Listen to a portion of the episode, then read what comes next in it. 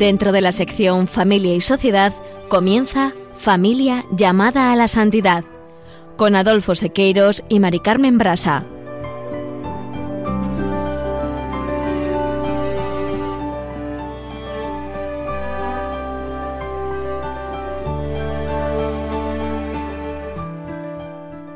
Muy buenos días, queridos oyentes de Radio María y familia Radio María. Bienvenidos un lunes más al programa Familia llamada a la Santidad. En la primera sección del programa del día de hoy continuamos con el capítulo 4 del Directorio de la Pastoral Familiar, la pastoral del matrimonio y la familia, que en el apartado 3 trata el tema del servicio a la vida. Y en el ámbito del servicio a la vida abordaremos hoy el tema del don de la vida que el directorio enfatiza con el título El Hijo, bendición divina. En la sección Familia, Semilla de Santidad, Juan y Julio presentarán un ejemplo bien admirado por todos, el de quien ha sido reconocido como uno de los principales maestros de espiritualidad cristiana y el más importante poeta místico.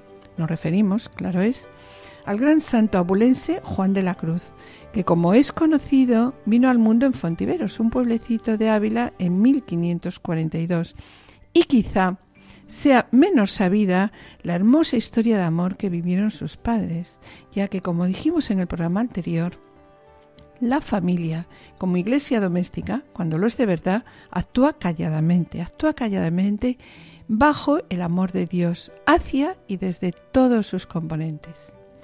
En el colofón contamos de nuevo con un invitado especial, el profesor Jove de la Barreda, que aportará sus conocimientos científicos sobre el origen de la vida humana. Y finalizaremos este programa, como siempre, con una oración.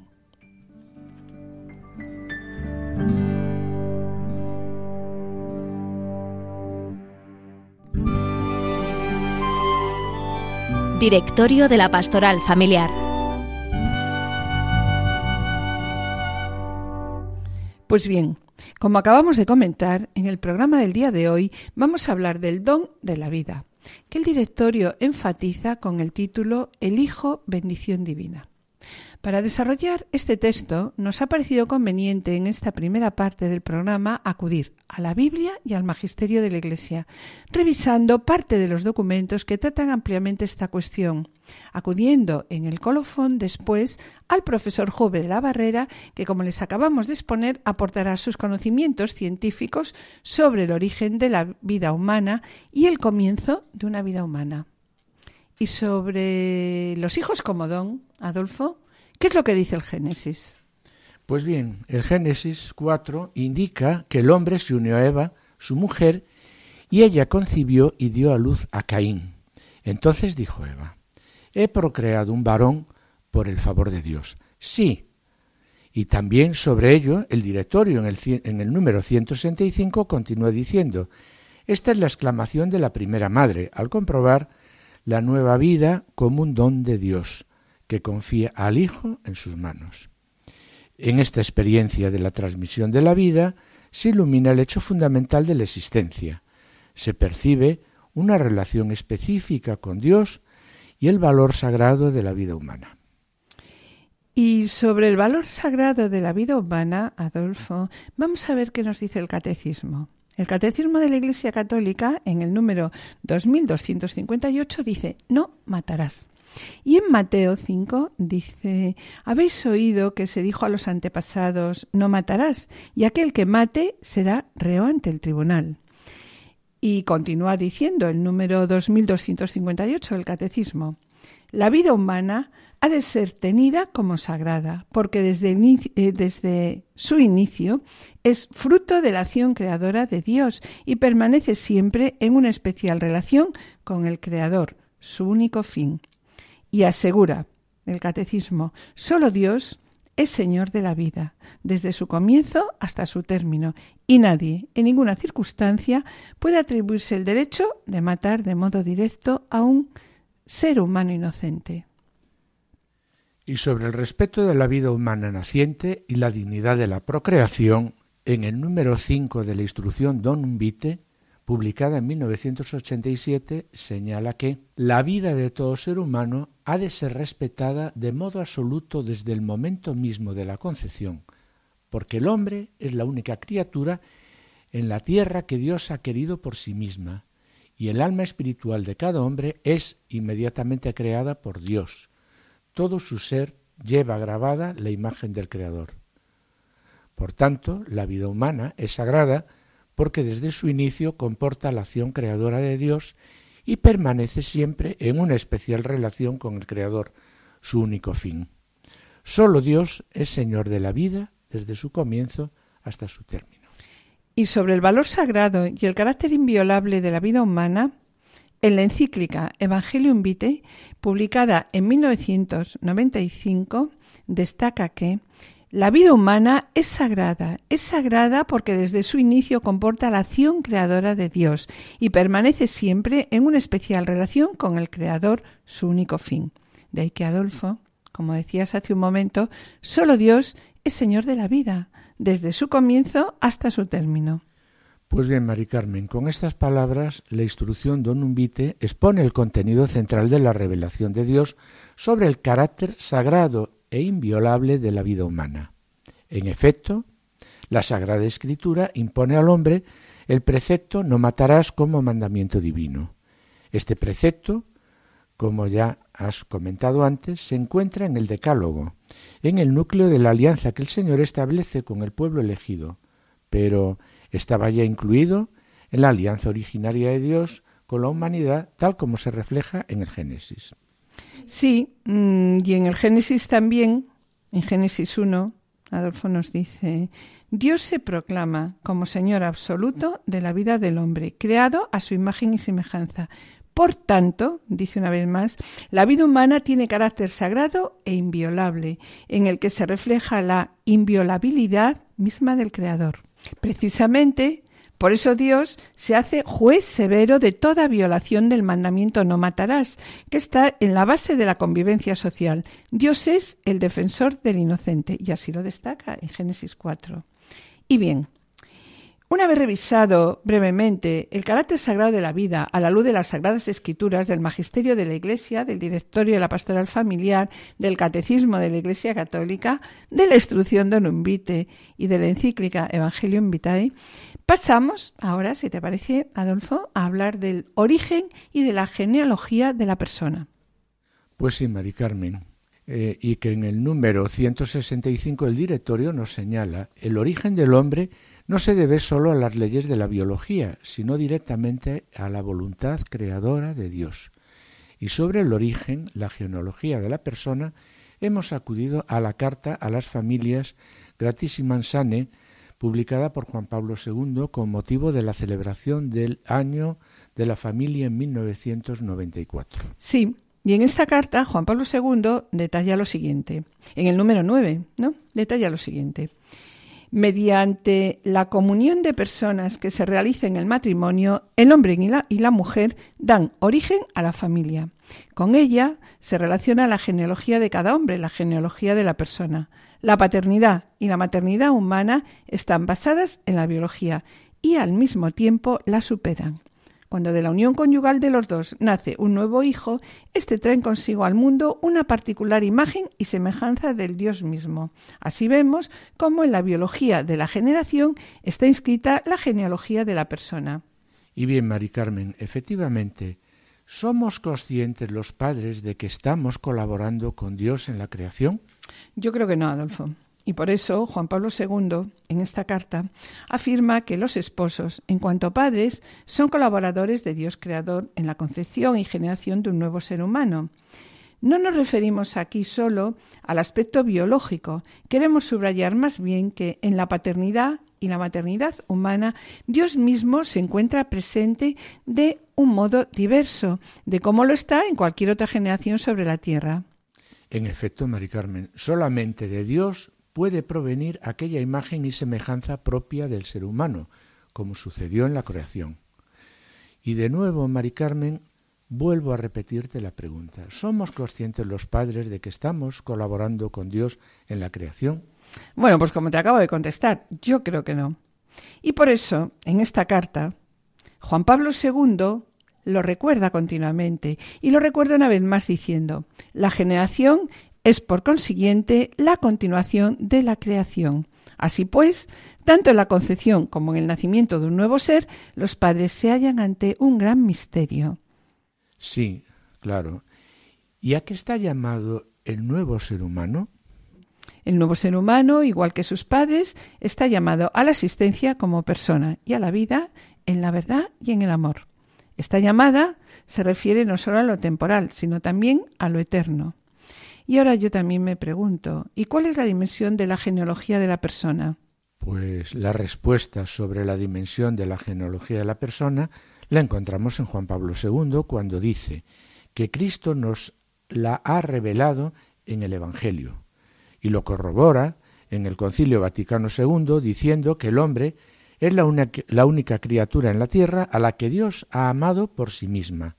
El origen del hombre no se debe solo a las leyes de la biología, sino directamente a la voluntad creadora de Dios, voluntad que llega hasta la genealogía de los hijos e hijas de las familias humanas. Claro, Dios ha amado al hombre desde el principio y lo sigue amando en cada concepción y en cada nacimiento humano. Dios ama al hombre como un ser semejante a él, como persona. Ese hombre, todo hombre, es creado por Dios por sí mismo y esto es válido para todos los hombres. Cuando se miran sus ojos cuando se escucha su voz. Es más linda la mañana, nos alumbra más el sol. Cuando nos brindan su risa, cuando nos dan su candor. Manantial de agua fresquita en el corazón. Ellos son el tesoro, ellos son la alegría que la vida se vuelve más dulce, se vive mejor. Son los hijos la bendición,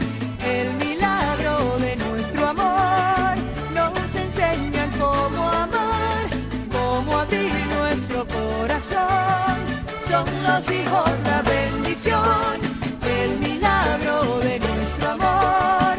Son la esencia del hogar, un regalo de Dios. Son los hijos la bendición, el milagro de nuestro amor y un regalo de Dios. Así se refleja en esta canción.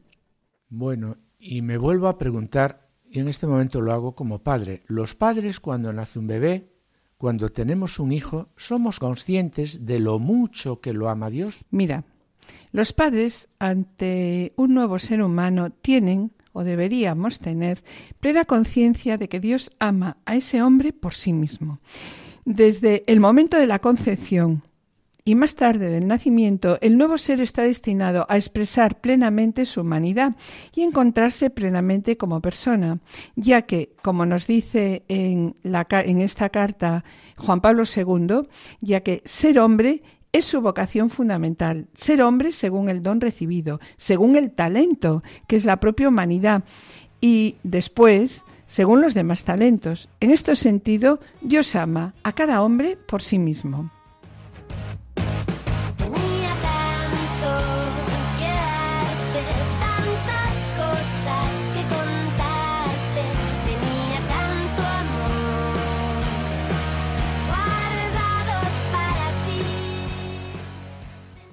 Queridos radioyentes y familia de Radio María, estamos en el programa Familia llamada a la Santidad, dirigido por Adolfo Sequeiros y quien les habla, Mari Carmen Brasa. Finalizamos esta primera sección y antes de iniciar la segunda sección del programa quisiéramos adelantarles que en el colofón contamos con la presencia del profesor Jove de la Barrera, que aportará sus conocimientos científicos sobre el origen de la vida humana. Qué parte de tu destino se quedó conmigo.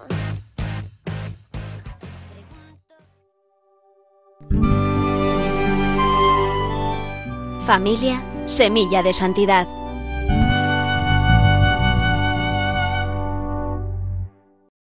En los próximos programas intentaremos poner de relieve la importancia que las vinculaciones familiares de todo tipo, de padres a hijos, entre hermanos o en cualquier otro orden de relación, abuelos, tíos, suegros, la importancia, decimos, que alcanzaron para tantos santos en el duro camino hacia la santidad, hacia el pleno encuentro con Dios.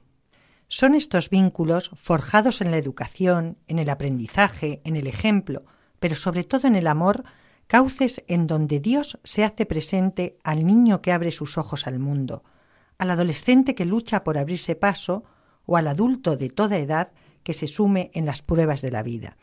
La Iglesia doméstica, cuando lo es de verdad, actúa calladamente bajo el amor de Dios hacia y desde todos sus componentes, y así, claro es, alcanza maravillosos frutos de santidad.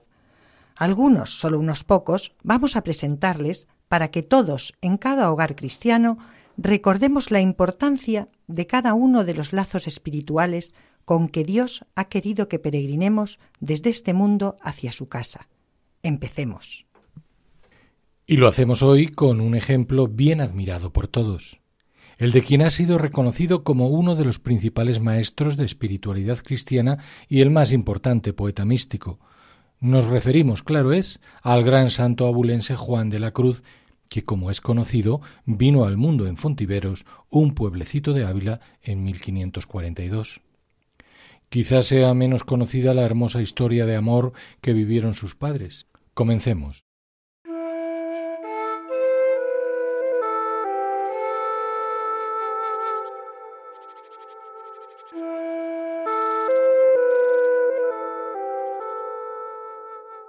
Su padre, Gonzalo, natural de Yepes, una villa cercana a Toledo, era al parecer hijo de nobles y contaba con algunos familiares acaudalados que se dedicaban al comercio de la seda y a los que Gonzalo llevaba la administración.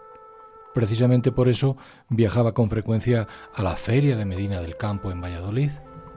En uno de estos viajes, Gonzalo pasó por Fontiveros, donde residía una viuda también dedicada al mercado de la seda. Allí vio por primera vez, como trabajadora en el telar, a una joven huérfana y pobre, Catalina Álvarez, que destacaba por su belleza y de la que Gonzalo se enamoró enseguida, tanto que muy pronto le propuso matrimonio. Desde ese mismo momento, todos sus parientes, sin duda por motivos de honra tan comunes por entonces, intentaron disuadirle de emprender tan poco ventajoso matrimonio.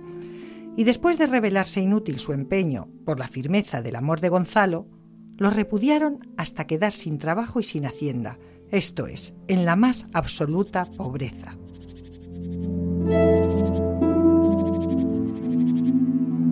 Poco les importó tan dura circunstancia a Gonzalo y Catalina que se querían de veras con un amor tan fuerte que se unieron en santo matrimonio en 1529.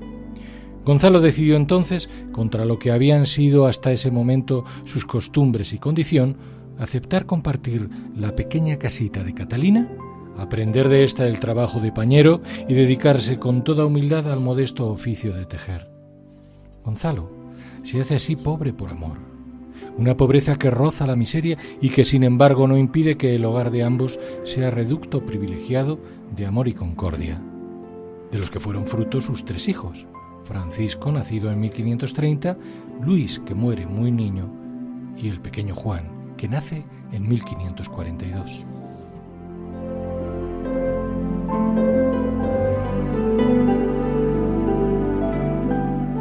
Sin embargo, esta humilde felicidad se quiebra poco después.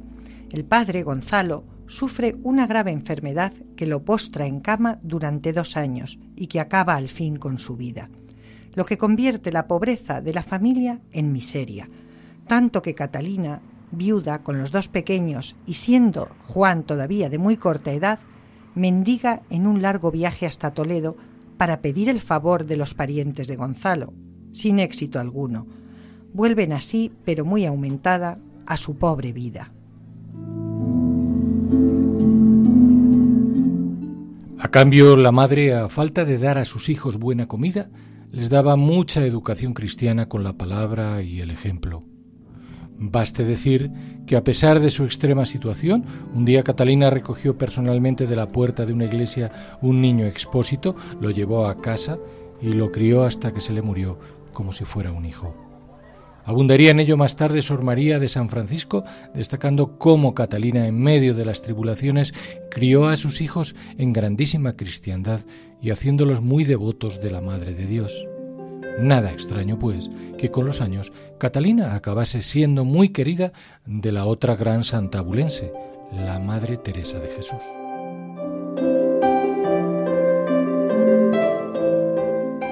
Comenzaba así, en efecto, un largo peregrinaje por la pobreza, primero de regreso a Fontiveros y después a Arévalo, donde el hijo mayor, poco inclinado a los trabajos del telar, se deja arrastrar a una vida azarosa y poco ejemplar que sólo los ruegos de su madre le hicieron capaz de abandonar. Desde entonces se ejercitó en la oración frecuente y en la ayuda a los más necesitados. No mucho más tarde casaría con una buena muchacha, con quien compartiría su vida en el hogar familiar junto a su madre. Un hogar pobre pero abierto.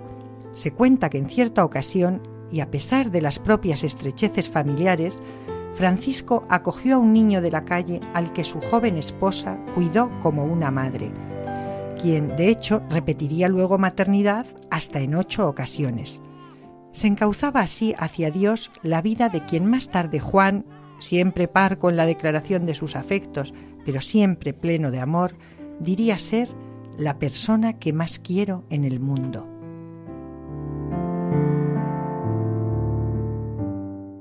Poco se sabe de Juan en aquellos sus primeros años, salvo que ya en Medina del Campo su madre, preocupada por no poder sostener a su pequeño tanto como por su formación, lo envió al Colegio de la Doctrina, donde cuando Juan contaba apenas cinco años, vivió una honda experiencia mística que el futuro santo contaría repetidamente en su edad adulta.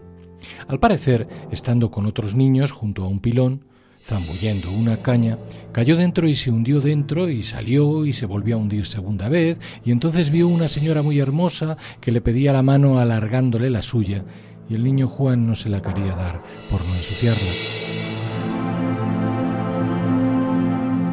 Y estando en tal ocasión, llegó un labrador y con una hijada que llevaba, lo alzó y lo sacó fuera, todo lo cual se achacaba a su gran devoción a Nuestra Señora. Sin duda, el fervor mariano que le había sugerido su madre no había sido en balde.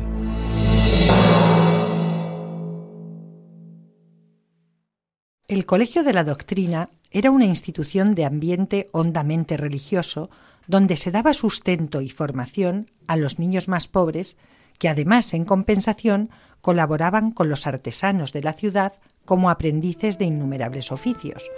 Juan, sin embargo, cuyo gusto por lo espiritual se va manifestando cada vez con más intensidad, destaca casi exclusivamente en los servicios religiosos. Por eso, más tarde es requerido como recadero en el Hospital de Nuestra Señora de la Concepción, un centro de enfermedades venéreas donde conoce el lado más oscuro de la enfermedad y la debilidad humanas, también el más necesitado de amor.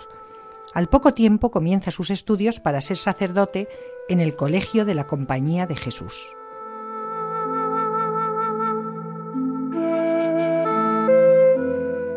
Allí Juan demuestra la agudeza de su inteligencia y su espíritu de sacrificio.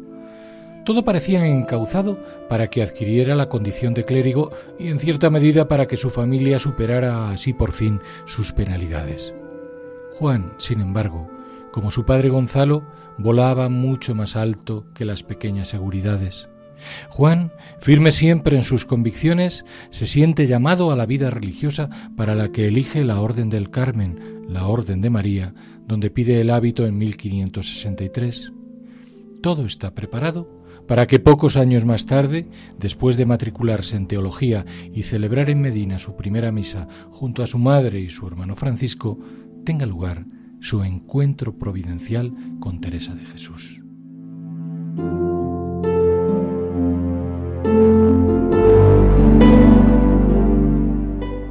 Puede decirse que todos sus años de infancia y adolescencia en, esa atmósfera que mezcla el sufrimiento y la pobreza con la riqueza interior, que une la afición al estudio y el ejercicio constante del amor, fue donde Juan, siempre bajo el amparo de su madre, alcanzó la carga humana y espiritual que le preparó para cumplir los designios del Señor. Atmósfera labrada en la integridad personal, la humildad y el ejemplo de amor de su padre, en la fortaleza, la bondad y la fe de su madre, en la conversión de su hermano mayor y en el dolor por la temprana muerte de su hermano Luis. Atmósfera cincelada sobre todo en la historia inicial de ese maravilloso amor de sus padres, que como dice algún biógrafo de Juan, tenía algo del cantar de los cantares, de ese hermoso cantar que andando el tiempo se convertiría en tema poético del gran místico. Al fin lo había interiorizado ya en el amoroso arrullo de sus padres como lengua materna.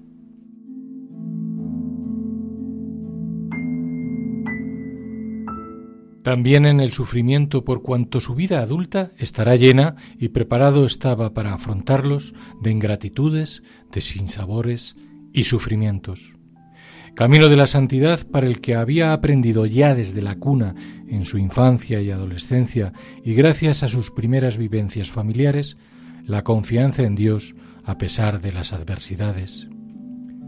Los hombres creen escribir la historia cuando es Dios quien permite todo para nuestro bien, dirá en una carta enviada a una religiosa de gran confianza.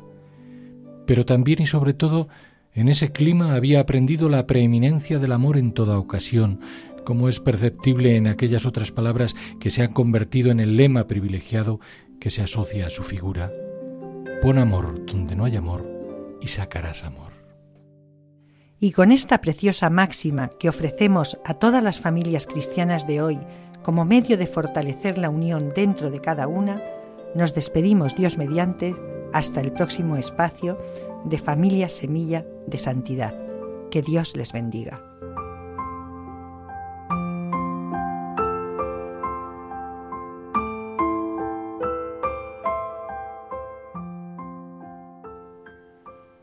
Queridos radioyentes y familia Radio María, estamos en el programa Familia llamada a la Santidad, dirigido por Adolfo Sequeiros y quien les habla, Mari Carmen Brasa. Con la colaboración de Pablo, nuestro querido compositor musical y responsable de sonido y grabación, y de Juana y Julio, relatores de Esposos en Cristo. Acompañándonos hoy está nuestro invitado especial, el profesor Jove de la Barrera, al que agradecemos su colaboración. Les recordamos que pueden ponerse en contacto con nosotros a través del correo familia llamada la santidad o enviando un correo postal a la dirección de Radio María, Paseo de Lanceros 2, primera planta 28024, Madrid, indicando el nombre del programa Familia llamada la Santidad. Bien, para solicitar este programa no deben enviarnos el pedido al correo electrónico, sino que deben dirigirse ustedes al teléfono de atención al oyente 902 500 518. Y mis queridos oyentes, gracias por los correos que enviéis al programa. Intentaremos contestar puntualmente vuestros correos. Vuestras palabras son de gran ayuda para todos nosotros. Y hoy Queremos dar las gracias a nuestros amigos del Hogar de la Madre, familias, siervos y siervas que nos han invitado a unas jornadas sobre familia en las que desarrollamos algunos de los temas que ya hemos tratado con vosotros. Gracias por haber podido compartir con vuestras familias la oración, la amistad y la fe, rodeados de un coro numeroso de religiosas cuya media era menor de 27 años y que cantaban como los ángeles. Colofón.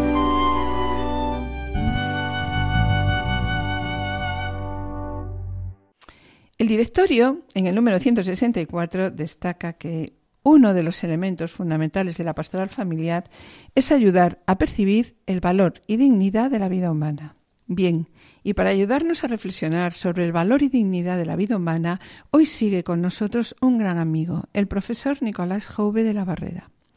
De Nicolás, además de su extensa labor profesional y científica, queremos destacar su gran compromiso con la defensa de la vida, a la que lleva dedicando prácticamente su existencia, toda su existencia.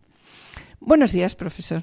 Muy buenos días. En el programa anterior hemos hablado sobre la dignidad de la persona, Y en el programa del día de hoy vamos a hablar sobre el don divino de la vida, el origen de la vida humana que comienza, como sabemos, a nivel biológico con la unidad de las dos dotaciones cromosómicas del óvulo y del espermatozoide, es decir, la unión de los dos pronúcleos de las células, masculina y femenina. Pues bien, la primera pregunta que queremos hacer es, ¿qué es un embrión? Bueno, ante todo, lo que quiero es daros las gracias por la invitación que me formuláis para aclarar estos aspectos biológicos en relación con el inicio de la vida humana, que muchas veces o bien son ignorados o se les da poca importancia, pero que como ya dijimos en el programa anterior, son muy necesarios para valorar esa importante fase de la vida, que es la fase inicial de todo ser humano, y de, y de cuya valoración va a depender nada menos que el establecimiento de leyes justas que la protejan. Bien, y, y, yendo ya a la pregunta sobre el embrión, pues hay múltiples formas de, de definirlo, pero bueno, casi todas ellas coinciden. Si nos vamos, por ejemplo, al diccionario de la Real Academia de la Lengua Española, pues nos dice, nos da una definición muy, muy buena, que nos dice es un ser vivo, el embrión es un ser vivo, en las primeras etapas de su desarrollo, desde la fecundación hasta que el organismo adquiere las características morfológicas de la especie. Y si nos vamos a manuales de biología, podríamos aquí citar muchos, pero bueno, por citar solamente un par de ellos, hay un, uno muy bueno que es el Solomon, y de otros autores, en el cual nos dice que el embrión es el organismo multicelular en la fase inicial de la vida. Otro, un manual que es el Rieger, que es un diccionario de términos biológicos, pues nos dice que es el organismo joven que surge de la célula huevo fecundada. Es decir, todas estas definiciones en el fondo coinciden en lo mismo. Se trata de la primera fase de la vida, la fase inicial, y se establece que es embrión, desde el momento de la fecundación. Yo creo que esto es lo más importante mm, que tenemos que tener en cuenta. Es importante recordar también lo que nos dice la Real Academia, el diccionario de la RAE, ¿no? de la Real Academia de la Lengua, respecto a el término ser y el término existir que para la RAE son equivalentes. ¿Esto por qué lo digo? Porque si hablamos de que hay vida desde el momento de la fecundación, estamos hablando de que existe vida, y si existe vida eso ya es un ser humano, de acuerdo con esa equivalencia entre los términos ser y existir que establece la Real Academia de la Lengua. De modo que un embrión es un ser que existe desde el momento de la fecundación, es la fase inicial de la vida. La palabra cigoto es un término que empleamos pues continuamente en biología, ¿no? Cuando hablamos del desarrollo embrionario de todas las especies, tanto animales como vegetales. Y es un término que a mí me choca, ¿no? Porque es un término que apenas se emplea cuando hablamos del desarrollo embrionario humano. ¿Podrías describir el significado y la importancia que tiene el cigoto? ¿Y qué expresa el cigoto? Bueno, el cigoto por supuesto que es eh, muy importante porque es la primera realidad biológica de un ser humano, bueno, de un ser superior, vamos a decir que como en el caso del ser humano proceda de fecundación de, de fecundación cruzada o reproducción sexual, que es como habitualmente lo expresamos en biología. Entonces, el cigoto humano, resultante de la fusión de un óvulo humano con un espermatozoide humano, que recibe genes humanos, no puede ser otra cosa más que una nueva realidad biológica de una vida humana. Antes del cigoto no podemos hablar de vida, puesto que esas células gaméticas, el espermatozoide y el óvulo, no tienen capacidad suficiente para desarrollarse y morirían de no cumplir su papel que es precisamente la fusión para dar lugar al cigoto. De modo que la primera realidad corporal de un ser humano es precisamente ese cigoto que surge de la fusión de esas dos células. Y a partir de ahí ya esa célula inicial va a empezar un proceso con de acuerdo con su propio programa genético que lo aportan precisamente los dos gametos, es decir, en el momento que tenemos ya reunida la información génico-cromosómica, pues tenemos un programa de desarrollo que se dispara automáticamente al terminar la fecundación. Eso es lo que vamos a llamar el proceso del desarrollo embrionario. Y una duda también pues frecuente, yo creo, en la población es el empleo mm, indistintamente, ¿no? de los términos embrión, feto. ¿Podías aclarar entonces la diferencia entre embrión y feto? Bueno, lo primero aclarar que estas denominaciones son meramente descriptivas y se refieren en realidad a fases sucesivas del desarrollo de una misma realidad biológica que como ya incluso explicamos en el programa anterior, eh, pues es un proceso, es decir, hay un proceso temporal. Entonces, desde la fecundación, hemos empezado diciendo que hay un cigoto y ese cigoto va a pasar por un par de fases que son la fase embrionaria, que es aproximadamente hasta el final de la séptima semana, y a continuación ya viene la fase fetal. ¿Qué ocurre en la transición entre la fase embrionaria y la fetal para que cambiemos la denominación? ¿no? Nos podemos hacer esa pregunta. Pues lo, que ocurre es que al ir creciendo y desarrollándose el embrión, pasando por una serie de fases de mayor complejidad y de mayor tamaño, eh, pues primero es cigoto, una célula, luego ya viene la fase de mórula, blástula, gástrula. Estas son denominaciones descriptivas de algo que va creciendo y que cada vez es un poquito más complejo. Bueno, pues justo al final de la séptima semana hay una serie de pliegues corporales en la gastrulación y ese embrión empieza a modificarse morfológicamente hacia una figurita humana. Es decir, ya llega un momento en que tenemos como una especie de miniatura de un ser humano, de apenas unos cuantos milímetros pero en la cual ya están prácticamente orientados todos los órganos, la formación de los órganos, y está ya en, plena, en pleno apogeo la histogénesis, es decir, las células se van a ir transformando poco a poco en cada uno de los distintos tejidos que ya luego se van a completar durante toda esa etapa fetal. Pues decimos que a partir de la octava semana, donde ya tenemos pues eso, una, una figurita, un, ser humano que ya se puede percibir que tiene forma humana, es cuando llamamos a esto eh, fase fetal. Esta es la etapa en la que se organizan realmente todos los órganos en la fase decisiva que no estaban formados todavía en la parte, digamos, embrionaria. Y también eh, sobre la terminología que frecuentemente se está escuchando, ¿no? desde hace unos años se escucha con mucha frecuencia la terminología de preembrión. ¿Podrías exponer pues, por qué este término era un término que no existía en la literatura científica, al menos yo no lo conozco, ¿no? Y ahora, desde hace unos años, lo vemos reflejado pues, en la terminología, sobre todo legislativa. Sí, bueno, este término efectivamente no existe en biología. Si uno busca en bibliografía biológica, en revistas científicas o en tratados de biología, no vamos a encontrar nunca el término preembrión. Porque además no existe ninguna especie. No, en, hablando de ninguna especie. sí, cuando se aplica este mm. término en, en, textos legislativos se está refiriendo únicamente al caso humano, humano, lo cual pues no tiene sentido porque en biología no hacemos estas distinciones, ¿no? Realmente eh, no lo vamos a encontrar más que en leyes. Por ejemplo, en la ley española de investigaciones biomédicas, la ley 14 de 2007 de investigación biomédica, describe el, el preembrión y además lo define. Y dice lo siguiente el, preembrión es un embrión constituido in vitro y formado por el grupo de células resultantes de la división progresiva del ovocito desde que es fecundado hasta 14 días más tarde. Es decir, para decir lo que es un preembrión, dice, empieza diciendo que es un embrión. Pues para eso no digamos no, había hecho falta. Y constituido in vitro. Y además constituido in vitro. Sí, porque esa es la siguiente, el siguiente matiz, ¿no?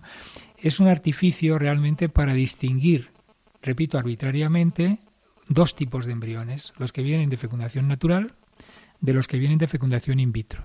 ¿Por qué se hace esto? Pues precisamente para, de alguna manera, al desnaturalizar su, su verdadera, digamos, realidad biológica, poder cosificarlo y de esta manera pues tenerlo a propósito para poder hacer con esos embriones que se han producido en el laboratorio pues lo que uno quiere, es decir, instrumentalizar la vida humana pues desde seleccionarlos, eliminarlos, utilizarlos para investigación o tantas otras cosas. Es decir, al, digamos, al introducir en las leyes esa distinción, pues parece que ya el embrión deja el, llamado preembrión no es un embrión cuando sí lo es y por lo tanto podemos hacer con él lo que nos parezca. Esto es únicamente la realidad, digamos, de un utilitarismo eh, consentido en, en las legislaciones como por ejemplo en la española. Sobre esto que acabas de decirlo, nos encontramos con personas que piensan que no es lo mismo un embrión fruto del acto conyugal al que se considera el ser humano que un embrión producido in vitro, ¿no? Al que no lo consideran ser humano. ¿Podrías aclarar esto? Porque era un poco sobre lo que estabas comentando. Bueno, en cierto modo, mm, en cierto modo es lo que justifica a quienes han inventado y sostienen el término preembrión. Es decir, a un embrión le basta para ser humano el contar con su propia constitución genética humana. Y eso es igual, venga de fecundación natural o venga de una digamos de un artificio como es la fecundación in vitro. Lo que tenemos es la fusión de dos gametos con genes maternos y paternos que son humanos y por lo tanto lo que tenemos es un cigoto humano y por lo tanto es una vida humana. Eso no cabe ninguna duda. De modo que el modo en el que se produce la fecundación no desnaturaliza de ninguna manera el producto final, que es una vida humana, un embrión humano. De modo que no tiene ningún sentido, eh, digamos, esa distinción y esa denominación, esa, digamos, eh, totalmente eh, artificiosa de preembrión que se suele aplicar, ¿no? que se aplica desde las leyes. Sí, también mm, lo comentaste ya, pero me gustaría que aclararas la diferencia entre un conglomerado de células y un embrión, pues que para muchas personas realmente el embrión no es ni más ni menos que un conglomerado de células. Sí, bueno, lo de conglomerado de células es otra de las mm, cuestiones que se suelen, digamos, aplicar cuando, cuando se describe lo que es un embrión y se ve que efectivamente desde un punto de vista externo y aparente son unas células que mm, en sus primeras etapas, estamos hablando antes de la séptima semana, pues no tienen definidas partes concretas, entonces se suele decir que eso es un conglomerado celular. Bueno, pues nada más lejos de la realidad, porque ya desde la primera división celular ya hay una determinación de un eje dorsoventral, es decir, las células, las dos células hijas de la primera división ya están predeterminadas y conforme van avanzando en divisiones celulares y va aumentando el tamaño del embrión, cada una de las células resultantes también va diferenciándose del resto desde un punto de vista fisiológico y desde un punto de vista también de qué parte del programa genético se está digamos, expresando en cada una de esas células, para que al final lo que podemos decir es que, lejos de ser un conglomerado de células iguales, es un todo, un organismo único, en el que cada parte no equivale al resto de las partes, sino que cada parte está determinando lo que el futuro, el futuro desarrollo y las partes y los órganos y los tejidos que van a irse desarrollando poco a poco conforme se despliegue todo ese programa que es común. El programa es el mismo para todas las células, pero solo se utiliza la parte del programa que corresponde a cada una de ellas. Por lo tanto, no podemos decir que todas las células son iguales, ni que aquello es un conglomerado de células equivalentes. Mm. Entonces, de lo que acabas de decir, ¿no? Pues vemos como el embrión y el feto también son fases sucesivas del desarrollo de un ser humano que crece y se va formando en el claustro materno con una información genética propia, pero sin formar parte de ningún órgano de la madre, aunque dependan de esta para su desarrollo, claro, ¿no? ¿Podrías explicar o aclarar un poquito? Bueno, sí, esta, es, esta es una observación muy importante porque es otro de los tópicos o de los errores en los que se suele, se suele caer, ¿no? La, vida humana es una vida que se desarrolla de forma continua, en el claustro materno, efectivamente. y esto lo hace como? Pues utilizando la propia información genética de ese programa que hemos dicho que se constituye en el momento de la fecundación.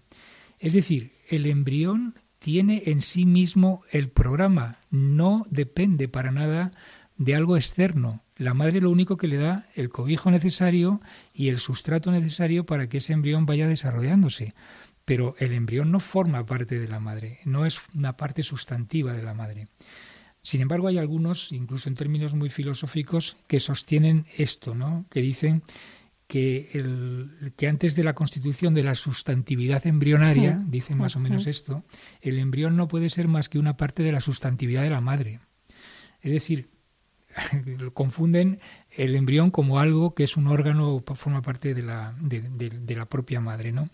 Pero este argumento es biológica y genéticamente erróneo e insostenible por una serie de razones. Vamos a decir unas poquitas y además muy comprensivas. Por ejemplo, entonces, ¿qué pasa? Que un embrión varón que está en el seno de su madre, ese embrión varón que por lo tanto tiene una constitución cromosómica XY, ¿cómo se puede decir que forma parte de un órgano de una madre que tiene una constitución cromosómica XX? Eso es, absurdo, ¿no? El embrión tiene su propia identidad, su propia identidad, su identidad genética distinta de la de la madre. Y es de esta identidad propia de la que depende su propio desarrollo con sus características que irán aflorando a lo largo del tiempo y que le van a diferenciar claramente a lo largo de Lo no parece, por tanto, lógico otorgar al embrión, eh, digamos, el carácter de sustancia propia de la madre, sino es algo independiente que no forma parte en ningún caso de ningún órgano materno. De lo que acabas de decir, que el embrión no depende, ¿no? No depende de la madre.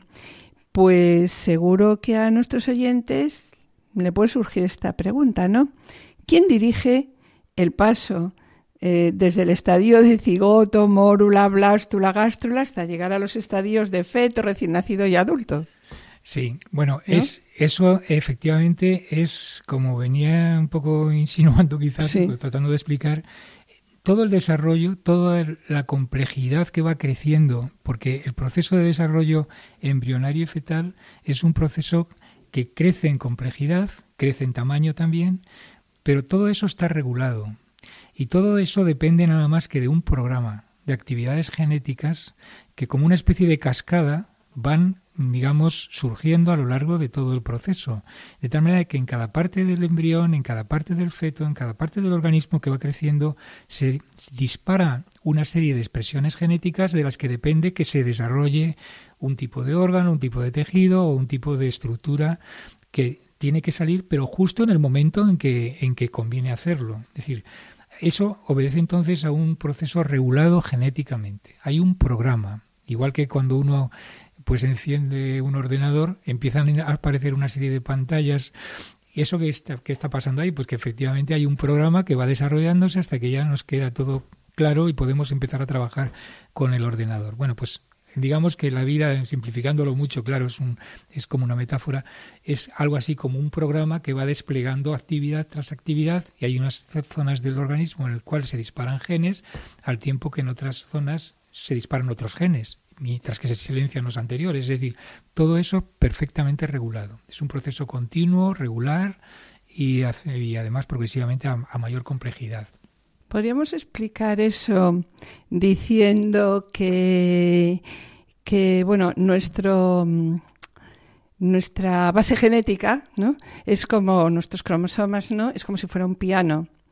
Y entonces, en determinados momentos se van interpretando unas partituras, otras partituras en las diferentes células según no deban de expresarse, para que lo entendamos un poco. Bueno, en términos musicales, a mí lo, que más me gusta decir a veces es que efectivamente hay unos, hay unos genes que son los que disparan determinadas estructuras que a su vez dependen de que otros genes les den las órdenes. Entonces, efectivamente, en términos musicales es como si dijéramos que hay un director de orquesta y hay unos músicos, cada uno con un instrumento diferente, unos pues de percusión, otros de, viento, de lo que sea, y entonces el director es el que va diciendo, entra tú y cállate tú y ahora... Exprésate tú y... Bueno, esto es un poco así, ¿no? es decir, efectivamente, el, digamos que el desarrollo embrionario fetal es el proceso de una especie de partitura musical en la cual todo está perfectamente programado y hay un director de orquesta, que son unos genes especiales, que son los que van dictando las órdenes en cada momento que toca hacerlo y en el lugar donde toca hacerlo.